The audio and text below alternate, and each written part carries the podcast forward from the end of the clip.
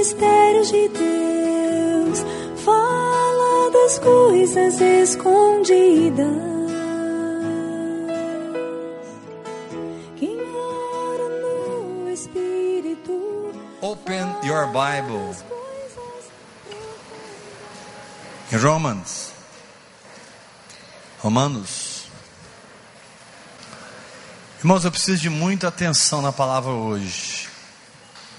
Porque vai ser uma palavra de ensino. E eu creio que ela vai trazer muita ajuda espiritual para a sua vida. Quantos estão precisando de ajuda espiritual? Então, fique ligado. Tem um pessoal nos visitando hoje. Levanta a mãozinha quem está nos visitando. Os irmãos lá de São Paulo. Os irmãos ali estão nos visitando. Lá de Londres, né? Amém. Glória a Deus. Um salve de palmas para os visitantes. Tem até gente de Londres aí hoje. Amém.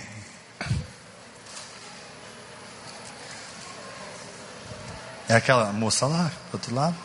Quem que é? Quem que é de Londres? Ah, você. Eu tô achando que esse casal aqui. É você, você, você. Sou mais bonita ao vivo, né?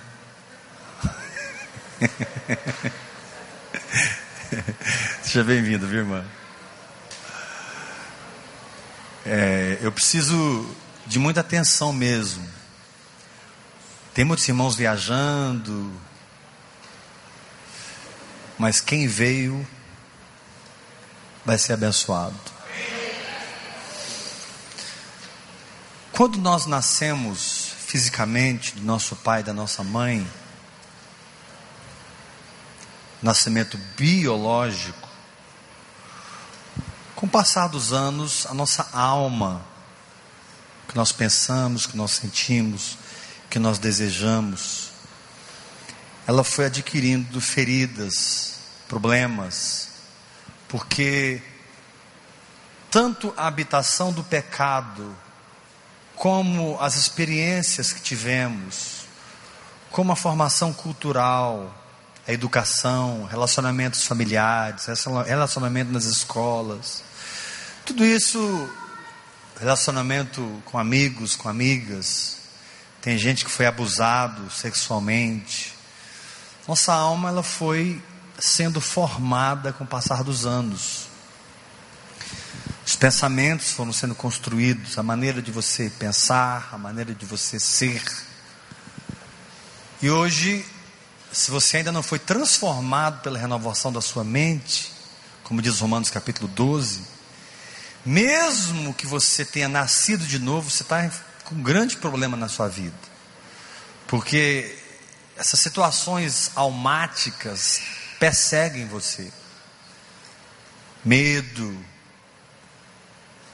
sentimento de inferioridade, sentimento de derrota, sentimento de rejeição, sentimento de superioridade, autoexaltação.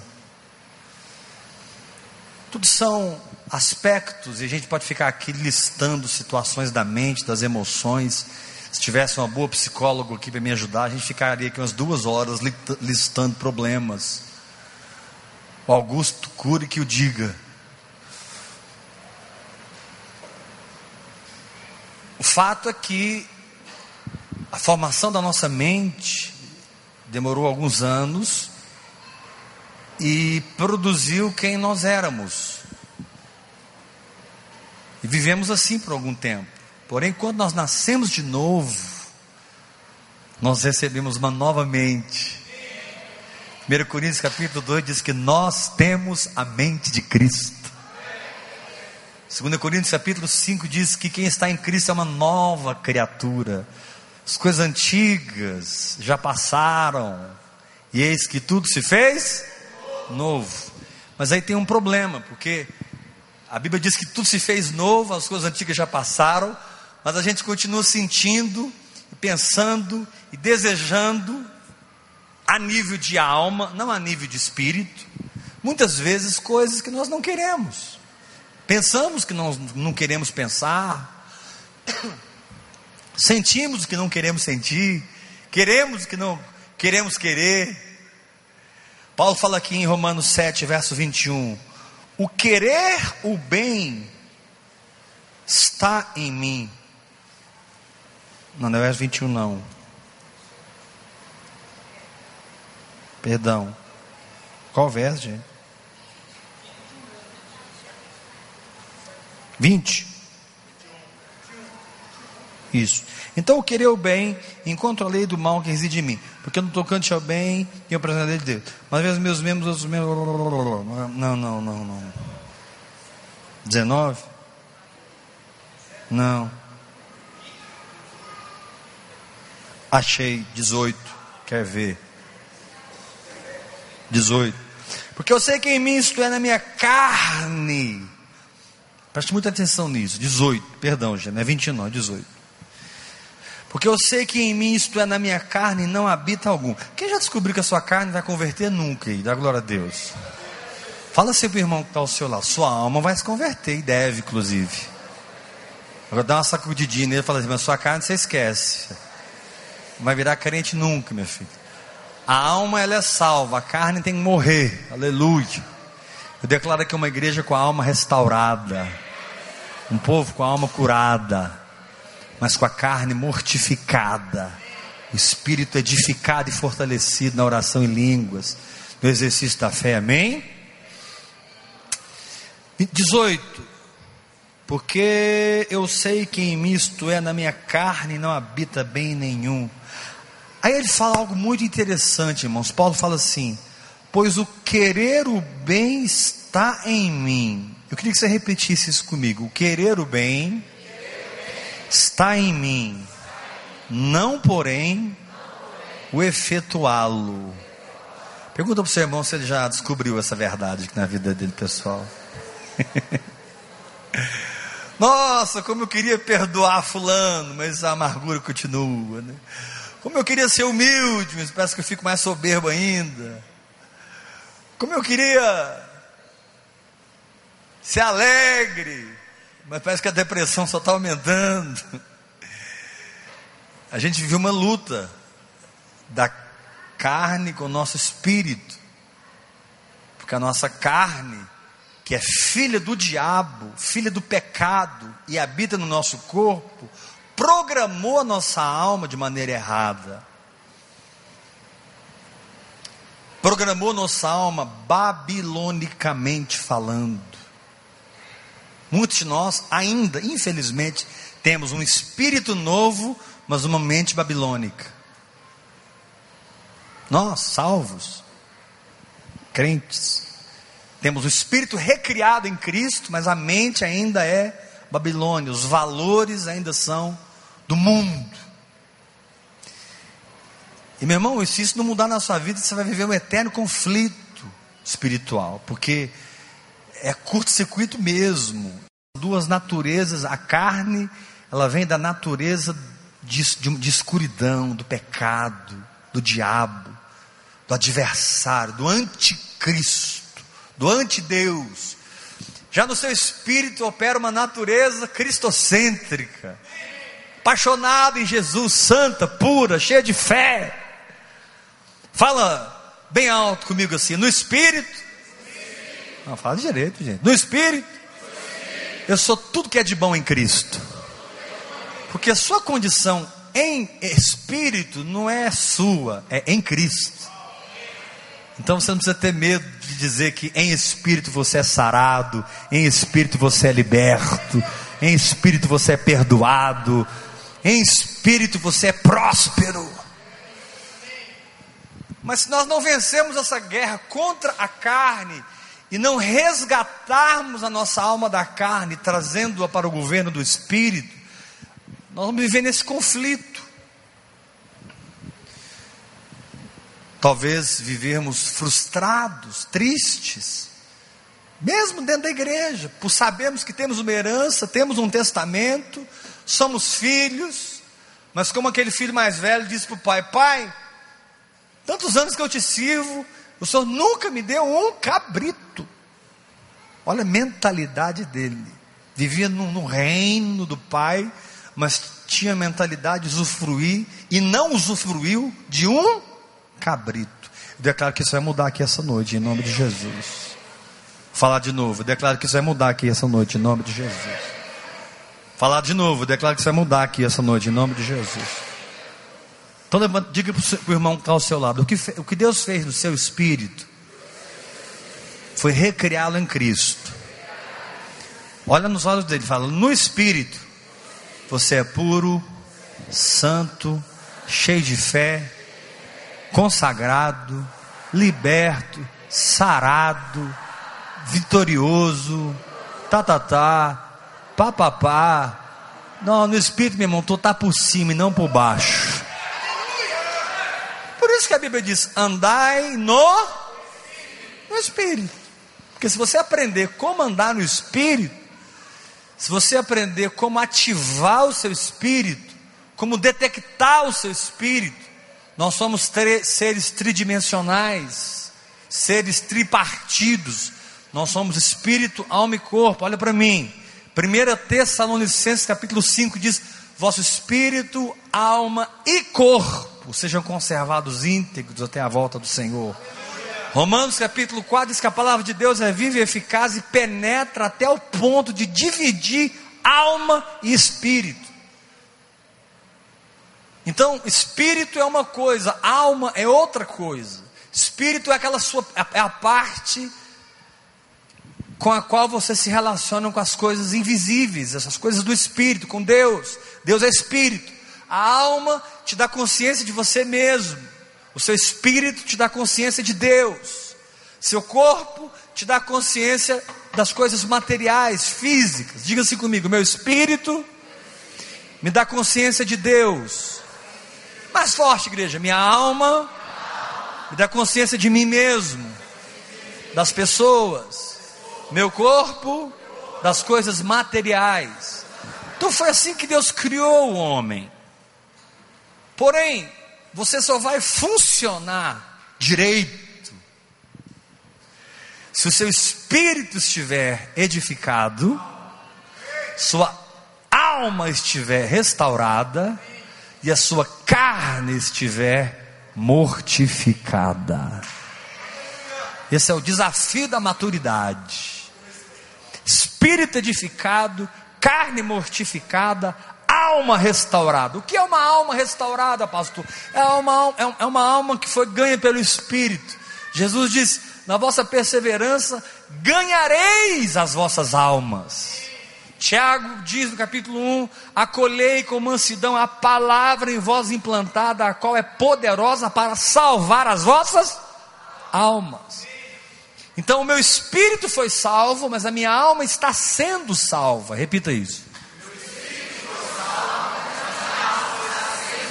E quando as trombetas tocarem, fala gente, quando as trombetas tocarem, até essa barriga vai subir, aleluia. Nome de Jesus de Nazaré. Porque a Bíblia diz que nós aguardamos a redenção do nosso corpo, né? Romanos capítulo 8. Nós teremos um corpo igual de Jesus. Aleluia. Fala para o teu irmão, tem esperança para você, irmão. Aleluia.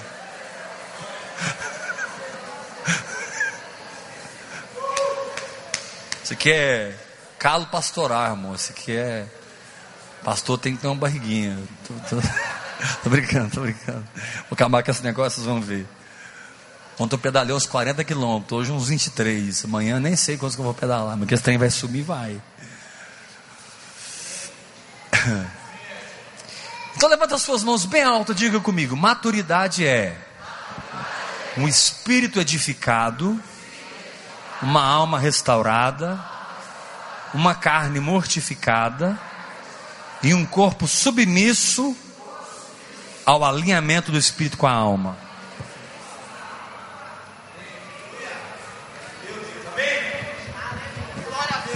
Vamos de novo? Fala comigo. Maturidade é um espírito edificado, uma carne morta um corpo submisso ao alinhamento do espírito com a alma. Então, quando você consegue arrancar sua alma do controle da carne e trazer sua alma para o controle do espírito, significa que não só o seu espírito é crente, agora a sua alma também é crente, aleluia. Significa que seu espírito não apenas é espiritual, sua alma também agora se tornou uma alma que serve o espírito, que expressa o espírito, que funciona a favor do espírito. Deus fala, ilumina a mente, ilumina as emoções, você recebe e você entra logo, não espera 10 anos para entrar, não. O que demoraria 40 anos, agora demora 40 segundos. Porque você aprendeu a ser descomplicado na sua fé e voltou à pureza e à simplicidade de Cristo. Fala para o teu irmão, para com esse negócio de 10 anos, 15 anos para ser curado, irmão. Fala para ele, para com esse negócio. Daqui 10 anos Deus vai fazer. Daqui 20 anos. Não, amém, irmão. Se demorar 10 anos para você edificar, glória a Deus. Mas não precisa demorar 10 anos, pode demorar 10 segundos. Fala de novo. Tem que demorar 10 anos. Nem para mim casar, pastor? Não. Nem para você casar, irmão. Pode casar esse ano. Esse pode ser um ano. Você é solteiro que deseja se casar. Tira essa ideia, né? Quando vai ser? Vai ser agora. A fé é agora, a fé é hoje, a fé é presente. Toma posse do seu marido, toma posse da sua esposa, toma posse da benção. E, e começa a confessar e crer com o coração e fala: Eu tenho, eu sou, eu cheguei, eu estou. Porque minha condição não é mais Adão, a minha condição é Cristo. A minha condição não é mais Adão. Adão perdeu tudo, mas Jesus conquistou tudo de volta. Adão se tornou escravo, Cristo se tornou herdeiro, e eu sou co-herdeiro com Cristo.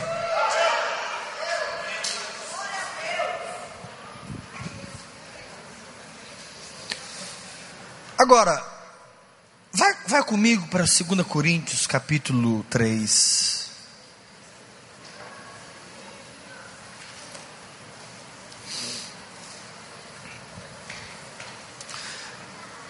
porque eu quero entrar um pouco mais profundamente sobre a experiência da maturidade, o processo prático para que você puxe a sua alma da carne e traga ela para o seu espírito. Porque a teologia que eu trouxe aqui agora foi linda, foi ou não foi? Então vamos aprender agora na prática como isso funciona. Como? Quero tentar ser muito prático para ajudar vocês hoje. Primeira coisa que precisa acontecer para que eu vou usar o exemplo do medo. Mas você pode colocar no lugar do medo qualquer sentimento aí que você tenha que seja contrário à palavra de Deus. Amém? Medo. Tem gente que tem medo de morrer, medo de câncer. Não pode nem falar num câncer que já desmaia. Coração. Tu, tu, tu, medo disso, medo, medo de acidente, né? Medo de acidente, medo de uma tragédia, medo que o marido traia, que a esposa traia. Vive com medo. Está errado, irmão. Verdadeiro amor verdadeiro amor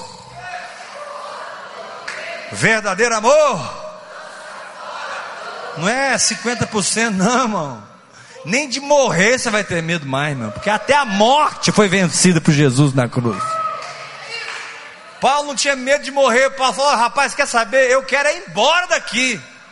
Eu só fico aqui porque eu tenho uma missão para cumprir. Porque se eu não tivesse, eu já estava lá com meu papai. Tanto medo de morrer que ele tinha.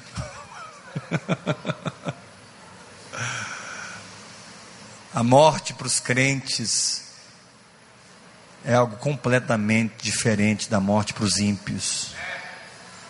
Porque quando o seu corpo cair de você, você vai continuar vivendo a Silva. Você não vai morrer nunca mais. Quando o seu corpo cair de você, você vai subir para a presença do seu Pai.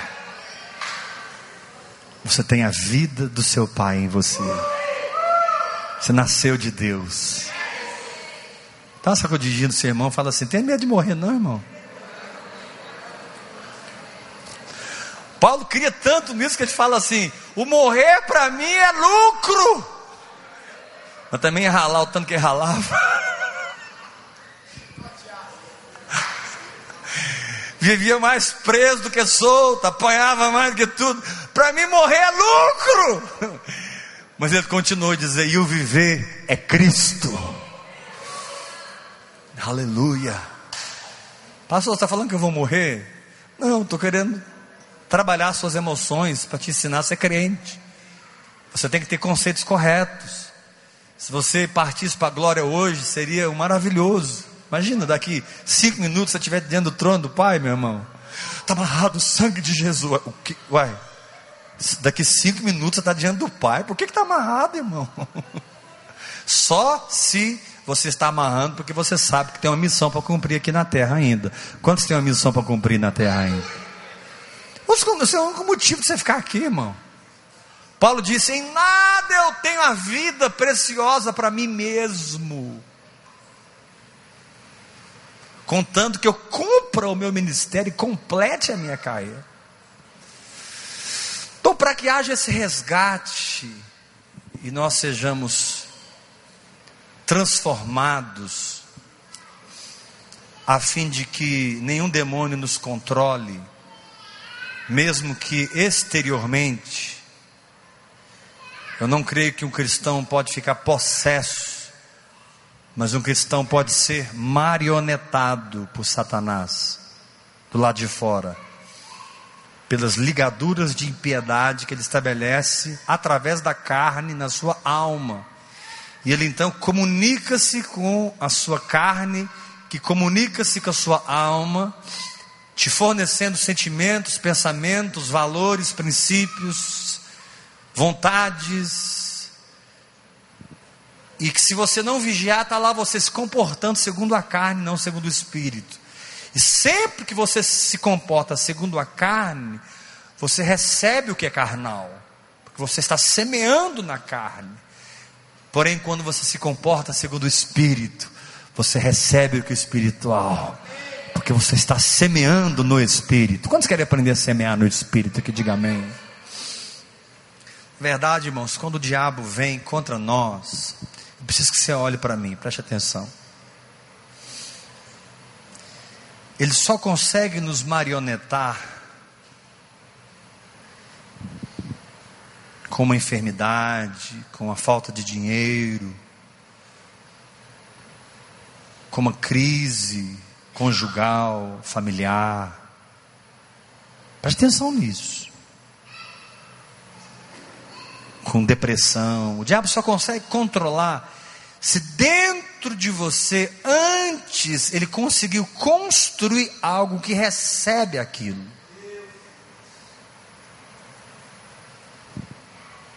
Deu para entender? Quando ele traz, quando vem a guerra, se dentro de você tiver uma fortaleza maligna que ele construiu primeiro, aquela fortaleza é como um quebra-cabeça que encaixa um com o outro e te prende naquilo. Então, primeiro o diabo trabalha dentro de você a incredulidade, por exemplo, o medo, a amargura, ressentimento, o ódio. Tudo isso são posteriormente receptores de derrotas espirituais quando guerras explodirem. Diabo é muito sagaz, ele é muito paciente. Se você for uma pessoa muito firme no espírito, muito entregue no espírito, ele vai ter paciência de trabalhar algumas coisas dentro de você primeiro por anos, para que quando a guerra chegar, você esteja despreparado para aquela batalha, porque dentro de você foi construído algo que concorda com o diabo. Dentro de você foi edificada uma fortaleza. 1 Coríntios capítulo 10, perdão, 2 Coríntios capítulo 10 fala sobre fortalezas, sistemas de raciocínios emocionais que nos levam a pensar como o diabo pensa e não como Deus pensa.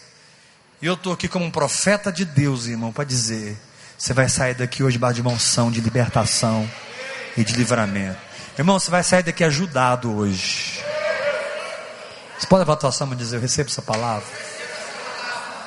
Porque Deus não tem derrota para nós. Não existe derrota no Evangelho. Existe sofrimento? Sim. Existe guerra? Sim. Existe fogo? Fornalha acesa sete vezes? Sim. Existe água? Sim. Pancada? Sim. Mas Paulo garante: em todas essas coisas nós somos mais do que vencedores. E esse Paulo que ralou tanto, que quando você estuda o currículo dele, você não quer aquele currículo nunca. Ele termina a vinda dele dizendo: Eu combati o bom combate, eu completei a carreira e eu guardei a fé. Vou agora dar a minha última oferta, que é a minha cabeça, para esse César aí. Vamos cortar minha cabeça amanhã. Mas vai ser minha última oferta para o Senhor. Mas ele só perdeu a cabeça quando ele terminou a sua carreira. Se não tivesse terminado, Deus livrava ele de novo. E livrava de novo, livrava de novo. E Deus vai te livrar quantas vezes precisar te livrar. Até que você complete a sua carreira, em nome de Jesus.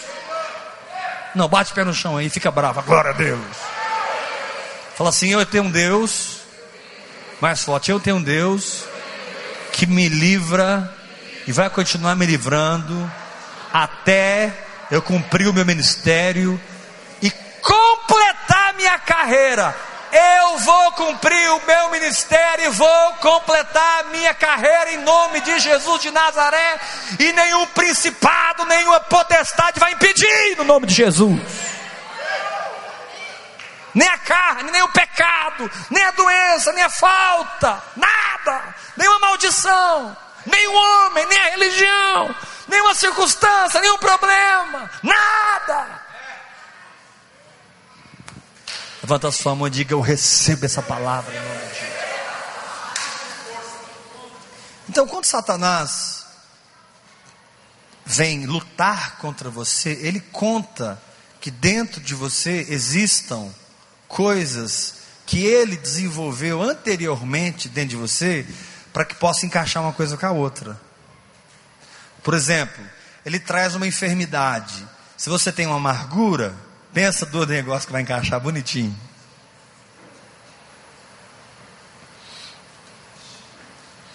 Amargura é um imã de doenças. Acho melhor você perdoar logo todo mundo. Diga assim comigo: amargura, ressentimento, Ódio é um imã de enfermidades. Então eu vou usar um exemplo da enfermidade, porque você não deve ser enfermo, você deve ser curado, sarado, liberto. Irmão, você deve ser sadio igual um coco. Tem um ditado, né? Estou sadio igual um coco. Por que sadio igual um coco, hein? Não sei, mas é um ditado, né? Estou igual um coco. Pastor, mas nem uma dorzinha de cabeça? Fala para o teu irmão, nem uma dorzinha de cabeça. Não, mas está cheio de vírus no ar, de bactéria. Pois é, mas esses vírus e bactérias, quando tocam no seu corpo, eles são queimados. Esses vírus, essas bactérias, quando tocam no seu corpo, eles não tocam no corpo de um filho de Adão, eles tocam no corpo de um filho de Jeová.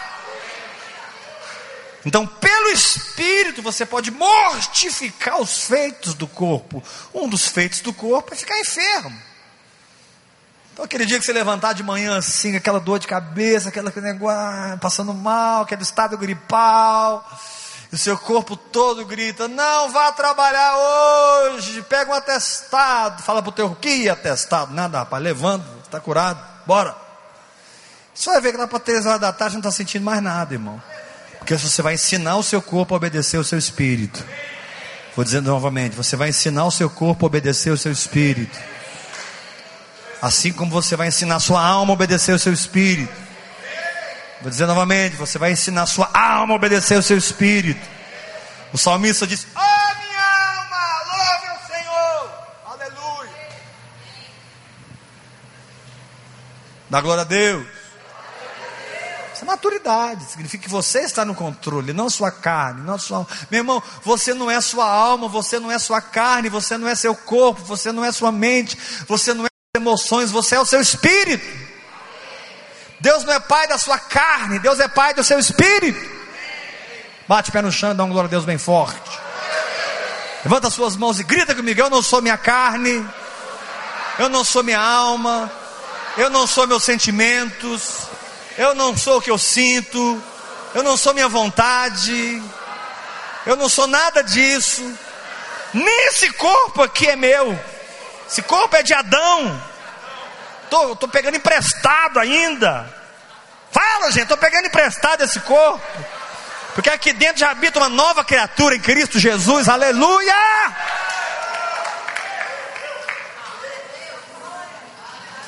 Diga, eu sou um espírito recriado em Cristo Jesus. Fala com a boca cheia de mel, põe mel aí, põe mel, põe mel, põe mel. Fala assim: Eu sou um espírito igual a Jesus Cristo.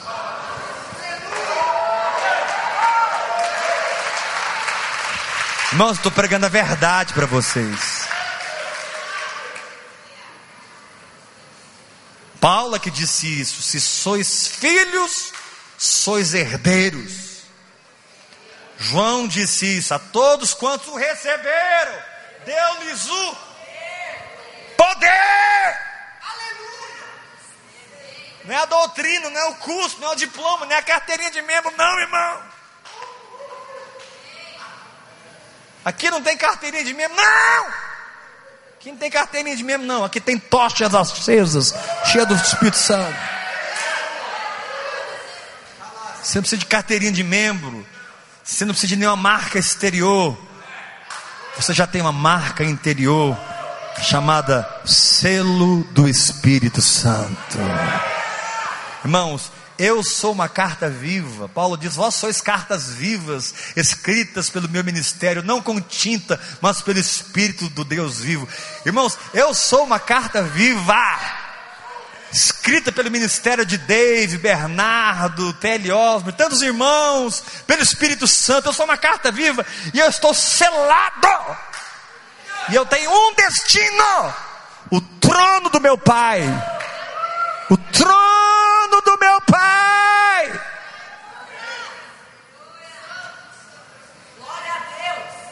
Você acha que o diabo toca nesse selo? Já viu? Você já tocou num fio de 10 mil volts? O diabo também não é bobo.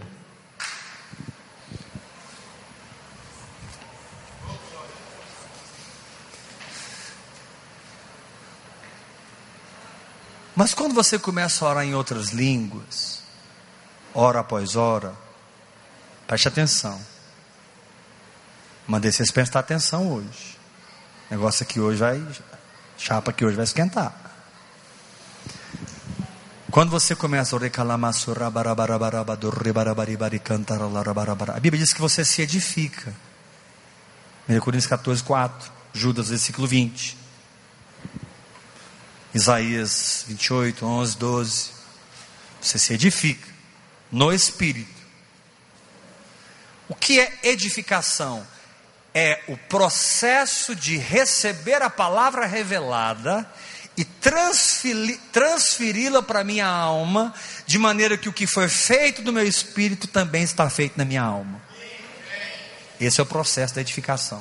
Repete comigo: o processo da edificação mais forte, igreja. O processo da edificação é o que Deus faz no meu espírito, é feito na minha alma, de maneira que é um alinhamento. Naquela área, eu fui edificado. Por exemplo, tem irmãos aqui que já foram edificados na área da saúde. Quantos podem dizer amém? Outros foram edificados em finanças. Quantos podem dizer amém? Outros foram edificados contra o pecado. Quantos podem dizer amém? E onde você não é edificado, o Senhor te diz: o querer o bem está em você, mas não efetuar o bem, porque o efetuar está em mim. E eu te dei essa linguagem sobrenatural para você reconstruir, arrancar toda planta que o Pai não plantou, e quando o diabo chegar, ele não vai encontrar nada em você mais. Quando o diabo chegar. Nossa, irmãos. Fala igual o pastor Everaldo. Falo ou não falo? Como eu sei o que eu estou falando para vocês, irmãos. Na prática, na experiência. Quando Satanás vem e não encontra nada em você que ele possa agarrar. Porque antes que ele viesse, você se entregou ao Espírito Santo. E o Espírito Santo, através da oração em línguas, destruiu as fortalezas, arrancou aqueles pensamentos errados, limpou aqueles sentimentos errados, mudou sua vontade, transformou sua alma.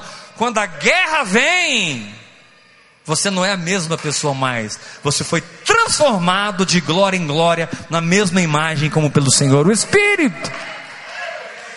Você pode dar um grito de vitória em nome de Jesus? Por isso que diz aqui em 2 Coríntios 3, verso, verso a, a, a, a 16. 2 Coríntios 3, verso 16. Quando, porém, algum deles se converte ao Senhor, o véu lhes é retirado. Ora, o Senhor é o Espírito. E onde está o Espírito do Senhor? Aí não tem mais algemas, não tem mais doença, não tem mais pobreza, não tem mais pecado, não tem mais maldições. Onde está o Espírito do Senhor? Aí eu sou livre. Tá, mas como é que eu entro nisso? Verso 18. E todos nós com o rosto desvendado, contemplando como por espelho a glória do Senhor, somos transformados de glória em glória, de glória em glória. Sabe o que está acontecendo comigo esses dias? Eu estou sendo transformado de uma glória para um novo nível de glória. Aleluia! Eu estou sendo transformado de glória em glória na sua própria imagem, como pelo Senhor o Espírito. Então, quando o diabo vem, quando o diabo vem e não encontra a imagem da derrota em você, porque o Espírito Santo já fotografou Jesus Cristo aí dentro. Vou falar de novo. Quando o diabo vem e não encontra dentro de você a imagem da derrota, porque o Espírito Santo já fotografou Jesus Cristo aí dentro, e a fotografia do Espírito Santo substituiu a fotografia do diabo, você foi transformado na imagem do Senhor. Aí ele diz aqui no capítulo 4, ele diz assim no capítulo 4, para te ensinar a entrar na, na, revelação da palavra. Verso 10: Levando sempre no corpo o morrer de Jesus. Levando sempre no corpo o morrer de Jesus. Ou seja, quando eu tenho uma revelação, eu preciso me sujeitar a ela para que ela saia do meu espírito e seja construída na minha alma.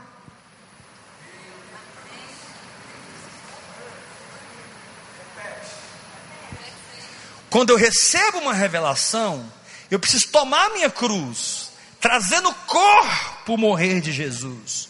Quem quiser vir após mim, tome a sua cruz. Ou seja, eu falei algo contigo, meu filho, muda seu comportamento e leva no seu corpo o morrer de Jesus, para que aquilo que eu gerei no seu espírito eu consiga transferir para a sua alma e haja edificação.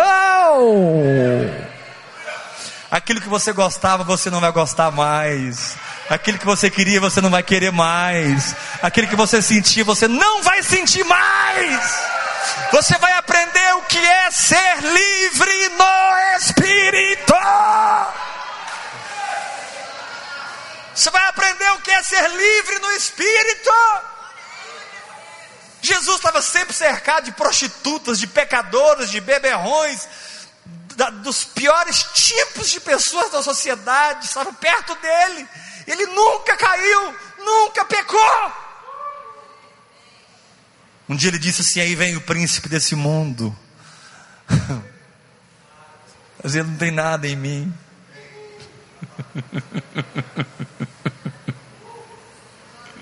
Pode vir. Pode vir. Ele não tem nada em mim que se identifique com Ele. Ele não tem nada em mim que grude em mim o que Ele traz. Ele não tem nenhum encaixe na minha alma. Ele não tem nenhuma concordância. Eu me edifiquei no Espírito, recebi revelação, me submeti à palavra, fui edificado na alma, fui transformado na imagem do Senhor. Agora, quando Ele vem, não tem mais nada em mim.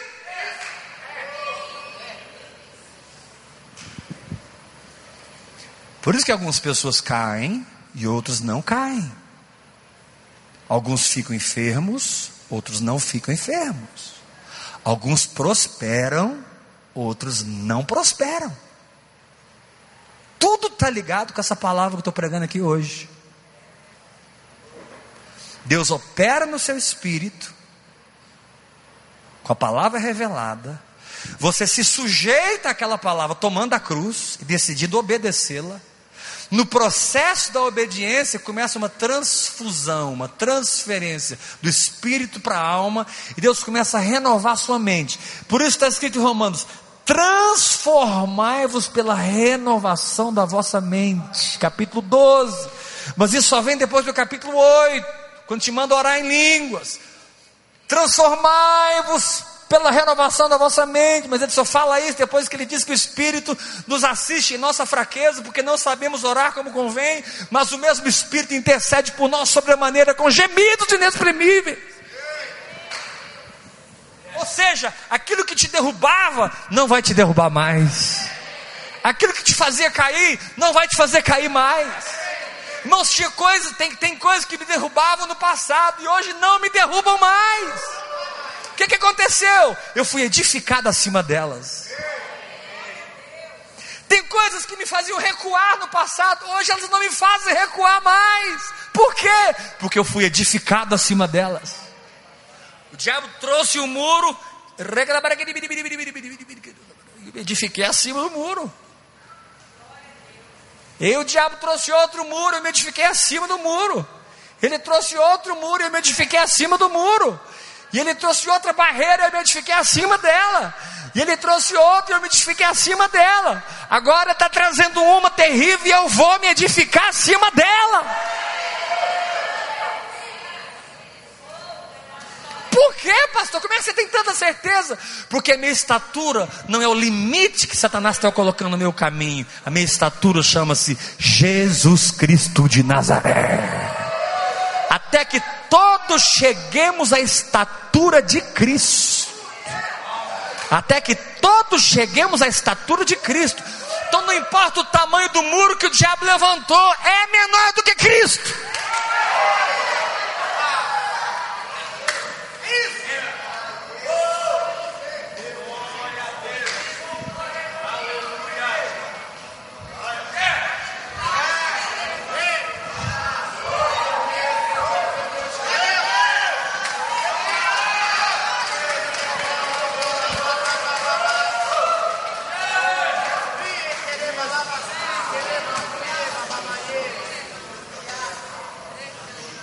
Ah, pastor, tá difícil. Jesus nunca disse que vai ser fácil. Mas ele te garante que você pode se edificar no espírito, tomar a cruz, levar no corpo morrer de Jesus. Olha o que acontece quando você leva no corpo morrer de Jesus. Capítulo 4, versículo 10. Levando sempre no corpo morrer de Jesus, para que também a sua vida se manifeste em nosso corpo. Você para de experimentar religião. Você para de experimentar doutrina de homens. Você para de experimentar cabresto humano. Você para de experimentar manipulação dos homens. E você passa a experimentar a vida de Jesus Cristo em você. Não é mais uma mão na sua cabeça, não é mais uma corrente, não é mais uma campanha, não é mais uma manipulação. Agora não, agora você aprendeu a orar em línguas, a ouvir o Espírito Santo, a obedecer o Espírito Santo, a seguir o Espírito Santo. Agora você tem uma ligação direta com Deus. O Espírito Santo é ciumento, é ciumento. Ele diz: Filho, eu quero uma comunhão direta contigo.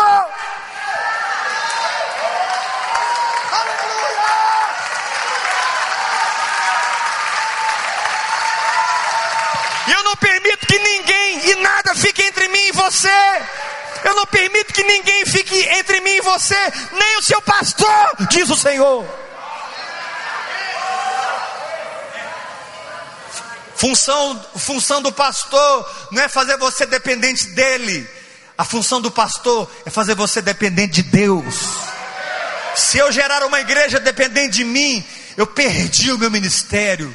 Se eu gerar uma igreja dependente de Deus, eu tive sucesso no meu ministério.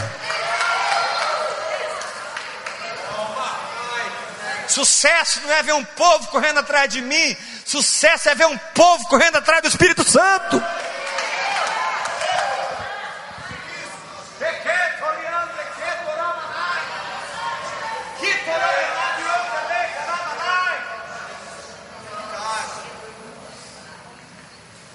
Sucesso não é ansiar um aconselhamento com o pastor Heber. Ainda que eu possa te dar um aconselhamento se você precisar, pelo amor de Deus, não me interprete mal. Mas sucesso é aquele momento que você pensa assim: quer saber? Não vou lá no pastor Heber, não. Vou entrar para meu quarto, trancar a porta, vou pegar a Bíblia. E eu vou encarar esse negócio de orar em línguas. Eu vou meditar na palavra, eu vou aprender a ouvir o Espírito Santo. Eu vou desentulhar os poços que os filisteus entulharam. E vai jorrar água novamente.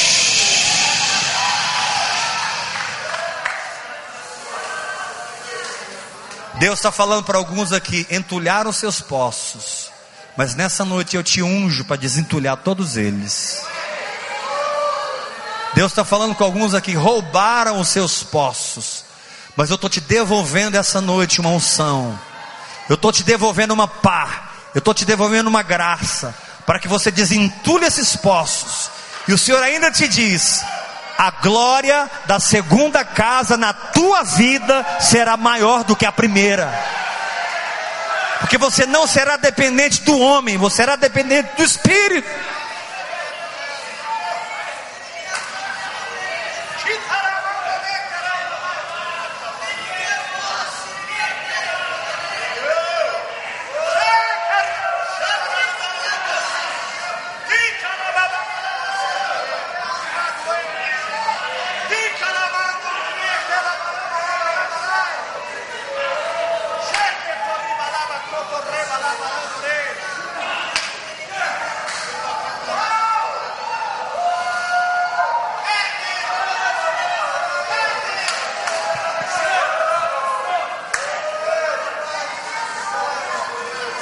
Aí você entende que Paulo diz no capítulo 4, verso 7. Ele diz assim: Temos, porém, este tesouro, o Espírito Santo, em vasos de barro, para que a excelência do poder seja de Deus e não de nós. Olha, meu irmão, no final dessa guerra aí, você não vai olhar para suas mãos, não. No final sua, dessa guerra, você vai olhar para as mãos furadas de Jesus Cristo de Nazaré.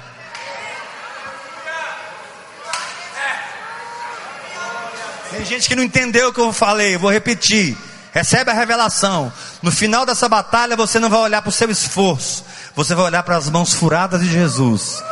Você vai saber, eu venci por causa da graça. Eu venci por causa do sangue. Eu venci por causa da misericórdia. Eu venci porque Ele me sustentou.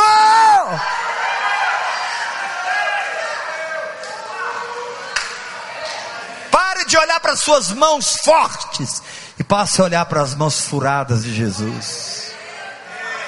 Porque é das mãos furadas de Jesus que vem toda a graça.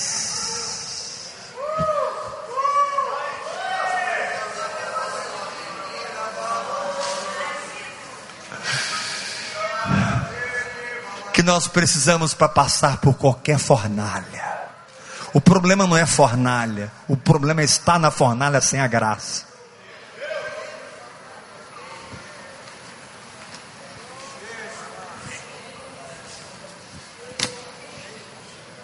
Aí você entende, olha o capítulo 4, verso 8. Paulo é muito radical aqui, irmãos. Olha, olha para sua Bíblia. Quem não tem Bíblia, pega carona com quem tem, por favor. 4, 8. Eu falo você repete. Mas fala gritando. Em tudo não, todo mundo, gente. Em tudo. Somos atribulados. porém não angustiados. Perplexos, porém não desanimados. Perseguidos, porém não desamparados. Abatidos, porém não destruídos.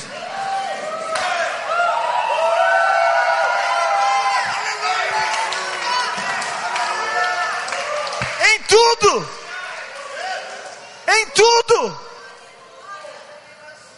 em tudo. Ele diz: em tudo nós somos atribulados, porém não, angustiados, porém não, porém não, porém, meu irmão, eu estou aqui como profeta de Deus para dizer: tem um porém não aí na sua vida hoje. Não importa o que você está passando, o Senhor te diz: porém não.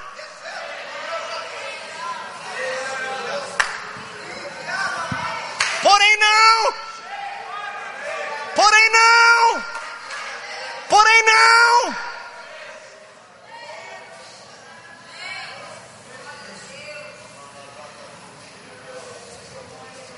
Aí Paulo termina o ensinamento deixando uma coisa muito simples. Olha o verso 16. Por isso nós não desanimamos.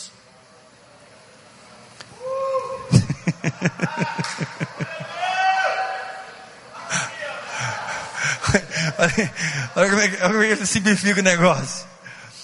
Olha, olha o, o, capítulo 4, verso 1, ele diz assim: 4, 1. Pelo que tendo este ministério, segundo a misericórdia que nos foi feita, não desfalecemos. Depois ele diz no versículo 16: Por isso não desanimamos, pelo contrário, mesmo que o nosso homem exterior se corrompa, contudo o nosso homem interior se renova de dia em dia. Mesmo que exteriormente o pau está quebrando, interiormente eu estou cada vez mais cheio do fogo e da glória de Deus. Essa guerra não veio para te fazer piorar, não, irmão, pelo amor de Deus. Essa guerra veio para te, fazer, te melhorar, te fazer mais crente, mais santo, mais cheio de fé, mais alegre, mais cheio de paz.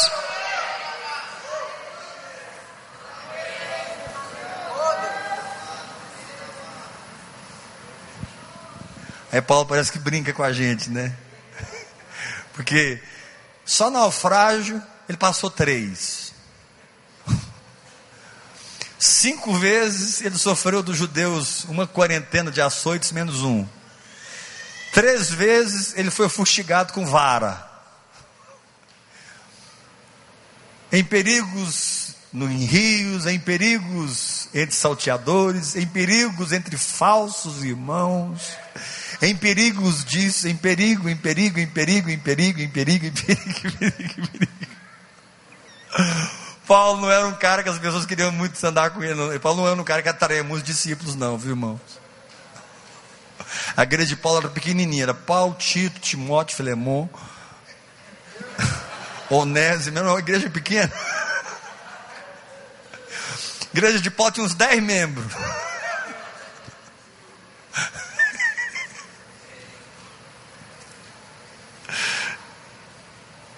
Porque é brincadeira isso aqui. Olha o verso 17.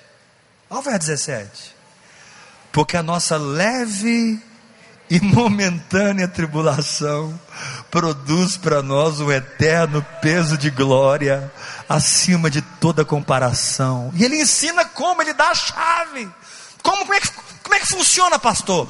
Não atentando nas coisas que se veem, mas nas que se não veem, porque as que se veem são temporais e as que se não veem são eternas.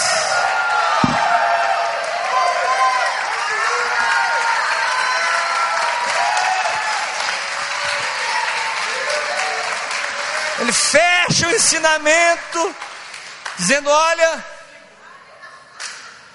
você precisa ser igual eu. Quando o terceiro navio afundou, eu olhei para o céu estrelado e disse: Senhor, essa leve e momentânea tribulação vai produzir mais um peso de glória. E eu estou aqui como um profeta de Deus dizendo para vocês: tem um novo peso de glória vindo sobre ouvir e crer. Tem uma nova bola de fogo liberada do céu. Irmão, vai entrar aqui, vai entrar aqui. Tem uma nova glória, tem uma nova atmosfera tomando esse lugar. Tem uma nova atmosfera de fé, tem uma, uma nova atmosfera de santidade, tem uma nova atmosfera de justiça, de verdade, de mudança, de transformação.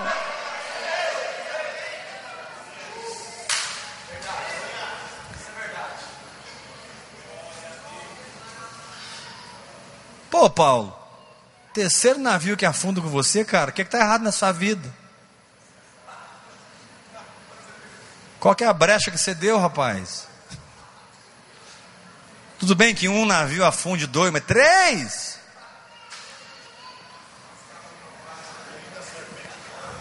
Aí você vai parar na, na, na ilha e a serpente te morde.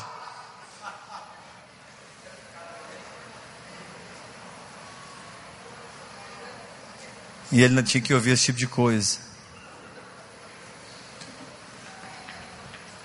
E ele fala assim lá em 2 Timóteo: Todos me abandonaram, só Lucas está comigo. Finalzinho do finalzinho só ficou um. Timóteo, traz a capa e os livros para mim. Vou ser oferecido como libação, mas eu quero passar o resto dos dias lendo esses livros, comendo a palavra. Traz a capa, traz os livros. No final você não quer mais grandes coisas, não, irmão. Você só quer a palavra e a unção. A capa e os livros.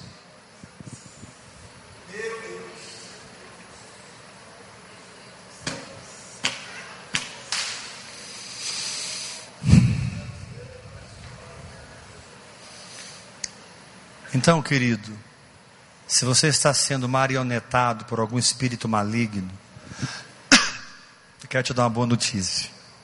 Você pode se edificar orando em línguas acima disso. Até que por dentro você se torne maior do que o seu problema. E eu te garanto, quando por dentro você se torna maior do que o seu problema, esse problema não vai governar você mais você vai governar esse problema.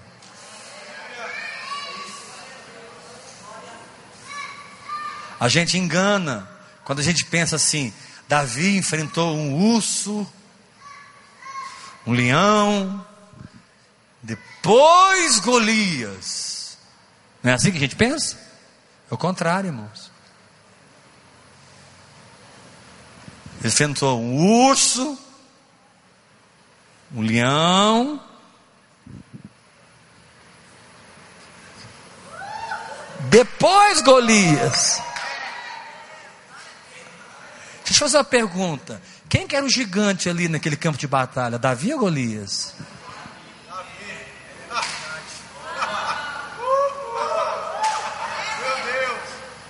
Quem era o verdadeiro gigante naquele campo de batalha? Davi ou Golias?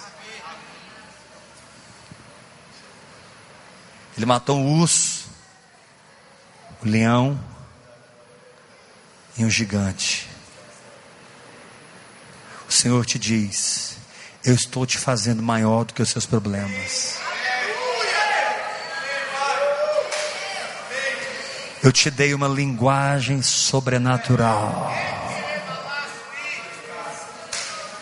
E eu te dei o poder de usá-lo quanto você quiser, a hora que você quiser, o lugar que você estiver para que não haja nenhum limite no seu crescimento, porque a sua estatura não é o muro que o diabo levantou, a sua estatura é o meu filho. E ainda que você olhe para esse muro hoje, parece que ele tem 200 metros de altura. O Senhor te diz, filho, se edifique, porque o meu filho tem mais de 200 metros de altura.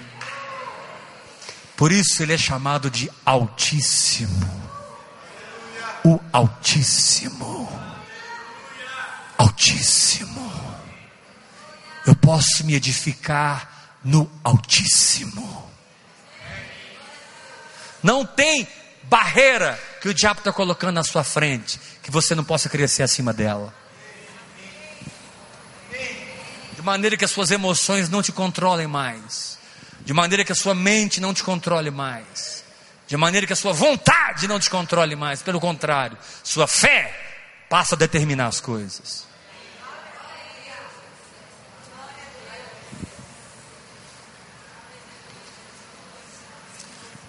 Agora, dá um sorriso para o seu irmão, fala assim, só tem um detalhezinho, irmão, fala para ele.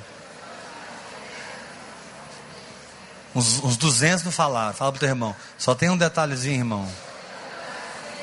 O dom de línguas foi dado para você, mas ele não vai orar por você se você não cooperar abrindo a sua boca. Sacode o sermão e pergunta: dá para cooperar só um pouquinho? Dirigindo o carro, no elevador, tomando banho, lavando louça. Vamos, meu filho, vamos, acorda, igreja. Isso é modismo de ouvir crer, não, isso é palavra.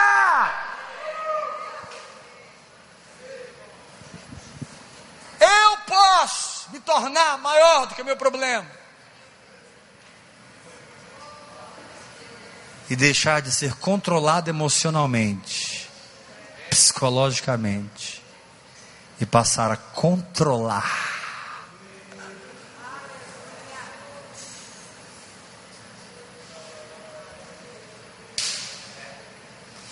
Deixa eu terminar.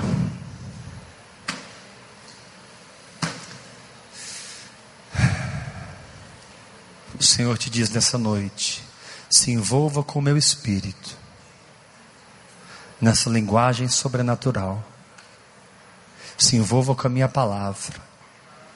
E permita que o meu espírito arranque toda planta que o meu pai não plantou. Para que quando as guerras vierem, Satanás não encontre em você nada que seja para ele uma base de sustentação.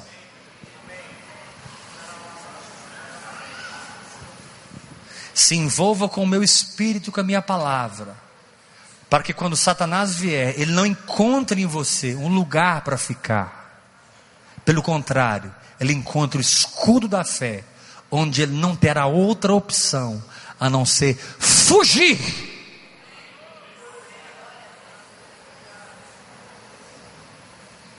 Resistir-lhe firmes na fé. E ele fugirá de vós.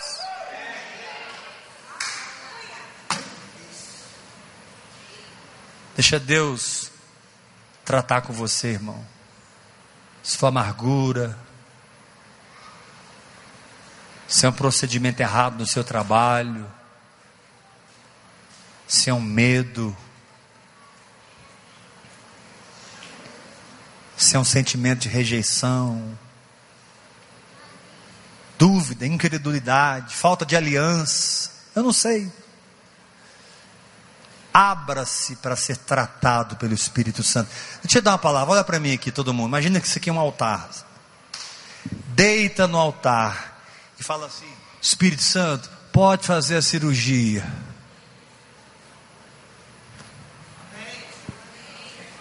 Autoriza ele a fazer a cirurgia, irmão. Fala para ele, Espírito Santo, manda a faca. E arranca tudo que tem que arrancar. Porque aqui só vai ficar Jesus.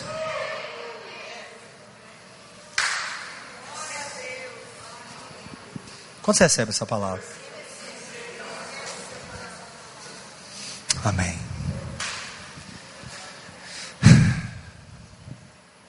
Eu espero ter consolado vocês com o consolo que eu fui consolado pelo Senhor. Sai do seu lugar, vamos tomar a ceia.